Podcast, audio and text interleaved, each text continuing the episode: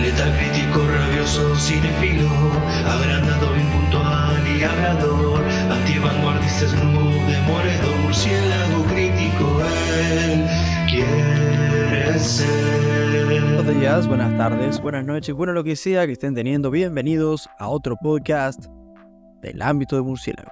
El día de hoy hablemos de la película del 2016 de la Warner Brothers, dirigida por David Yates escrita por J.K. Rowling junto, bueno, al director, el mismo Yates. Hablo por supuesto de Fantastic Beasts and Where to Find Them, o Animales Fantásticos y Dónde Encontrarlos, precuela de la saga de Harry Potter, esta película protagonizada por Eddie Redmayne, Catherine Watterson, Alison Sudol, Dan Fogler, Ezra Miller, Samantha Morton, Carmen Ejogo, Colin Farrell, Ron Perlman, Johnny Depp, entre otros. La sinopsis nos revela, año 1926, Newt Scamander acaba de completar un viaje por todo el mundo para encontrar y documentar una extraordinaria selección de criaturas mágicas.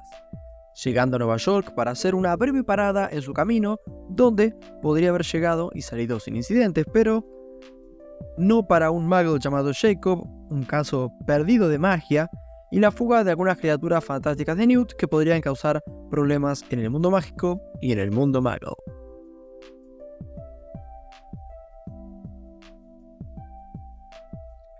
Ok, expectativas. Um, la verdad que moderadas. Si no recuerdo mal, vi esta peli en cines. No estoy del todo seguro igualmente, pero estoy bastante seguro.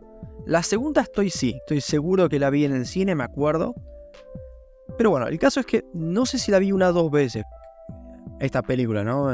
ya sea en mi casa, en el cine, donde sea. La verdad siempre fue una película que se me hizo aceptable. Nada más, aceptable. Se habrán dado una buena idea de lo memorable que fue para mí con lo que dije recién. Por lo cual, la pregunta más obvia es, ¿Animales fantásticos y dónde encontrarlos? ¿Tiene fundamentos para hacer una película memorable o justamente no demasiado? ¿Funciona o no hay magia acá? ¿Es una peli recomendable? Vamos a averiguarlo.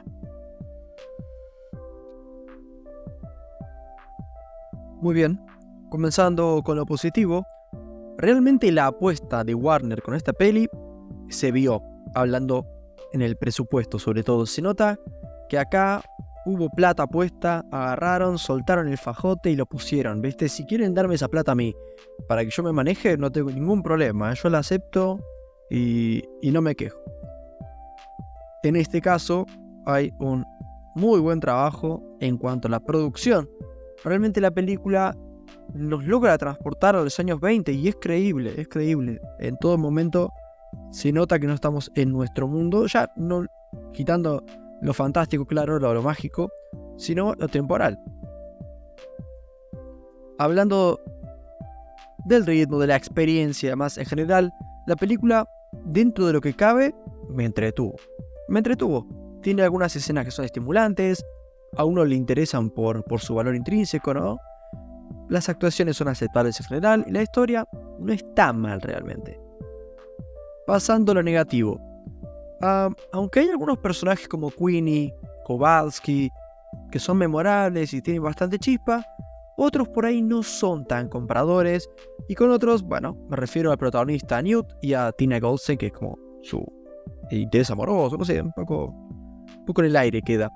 No es tan mal, pero por ahí siento que son algo descafeinados por ahí, si lo comparamos con, Harry Potter o otras películas en general, pero la más fácil es comparar con Harry Potter, claramente. O sea, no dejan de tener su personalidad, pero aún así son medio sosos, eh, es difícil de, explicar. Aunque quiero hacer una salvedad y una diferenciación, aunque el personaje de Newt no termine de funcionar tanto en cuanto a, entenderlo y la actuación de Loquito Redmayne a mí me parece la interpretación que, hace el personaje me, parece buena, me, me, gusta, me gusta. Es una actuación excéntrica, pero tiene, tiene personalidad. Es un personaje que no te compra inmediatamente en Newt Commander. Eh, eso es así. Pero va creciendo. Tiene su valor en el hecho de que no es un héroe al uso, no lo es. A loco le interesan sus animales y la gente, bueno, un poco que se joda. A mí en lo personal es un personaje que me sirve. Aunque entiendo por qué a la gente podría no gustarle, como que tengo mi propia forma de verlo, pero entiendo por qué los demás podrían diferir, ¿no? Siento que el manejo del tiempo y las tramas es el mayor defecto de la peli. Ahí donde es. Si me preguntan cuál es el problema de Animales Fantásticos sin encontrarlos, es este. Por empezar, realmente la peli pudo, y se hubiera agradecido, ser más corta, ya que hay momentos en los que no sucede demasiado, sumado a que hay un par de tramas, como la de Credence, que realmente no están demasiado bien integradas en la historia, hacen que la peli y la experiencia sea más trabajosa, ¿no? no tan fluida. A ver, entiéndanme, no es una peli fea de ver, ni tampoco aburrida, no, no, vos la ves y está ok. Simplemente ninguna trama logra ser tan divertida o interesante, ninguna. Porque hay como dos tramas, las más importantes, eh, que están muy desconectadas realmente.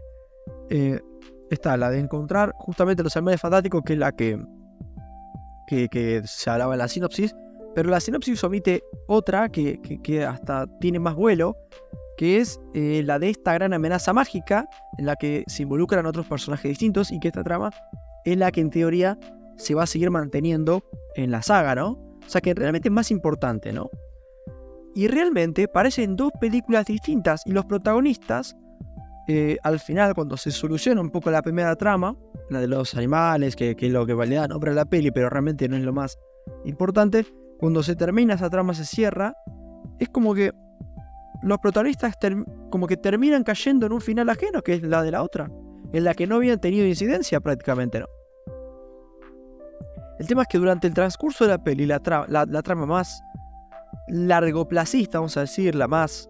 Eh, que, tiene más futuro, es medio aburrida, por la verdad que es medio... Eh.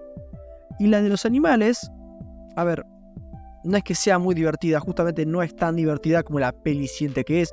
Se siente más como esta trama como una checklist de escenas entretenidas con animales raros, pero que no sirven demasiado y que se vuelven un poco repetitivos, la verdad, como que vos sabés más o menos qué va a pasar en cuanto a eh, estructuralmente la, escena o la secuencia de, no sé, vamos a buscar el, escarpato, no sé, lo que sea.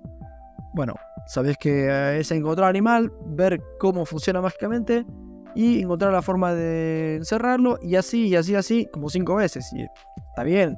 De vuelta, es entretenido. La peli trata un poco de eso y es entretenido, pero argumentalmente es un poco monotemático. Eso es lo que yo siento. Terminando con lo negativo, un aspecto, vamos a terminar con una nota un poco no tan, no tan triste, no tan negativa, vamos a ir con algo que bueno, no es tan lo positivo, pero, pero tampoco siento que es un gran problema. Ya, el gran problema es el anterior, eh, ya el resto son cosas que, que bueno. Voy a hacer una comparación algo cruel. La peli no tiene ideas tan buenas como las de la saga de Harry Potter a ver, están bien y nos dan escenas distintas, como ese final que parece un boss final de un Resident Evil, pero en Harry Potter lo mágico se sentía más ingenioso porque tenía paralelismos con la vida real. Acá es simplemente más, más flashero, más raro. Vos ves los animales fantásticos en Harry Potter en la saga, eran más normales, algo un poco más, em, bueno, mitológico, basado en lo mitológico.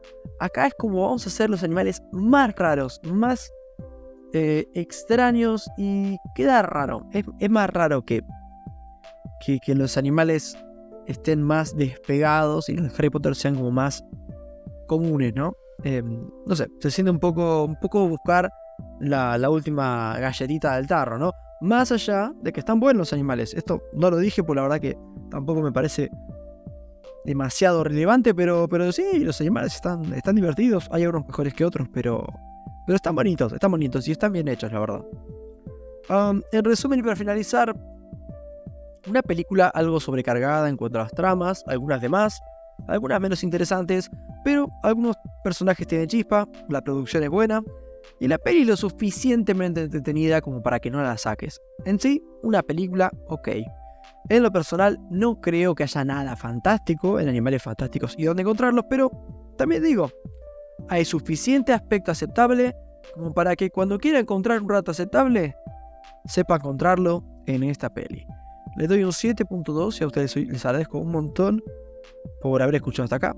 No tengo mucho más que decirles, más que buenas noches. Porque sí,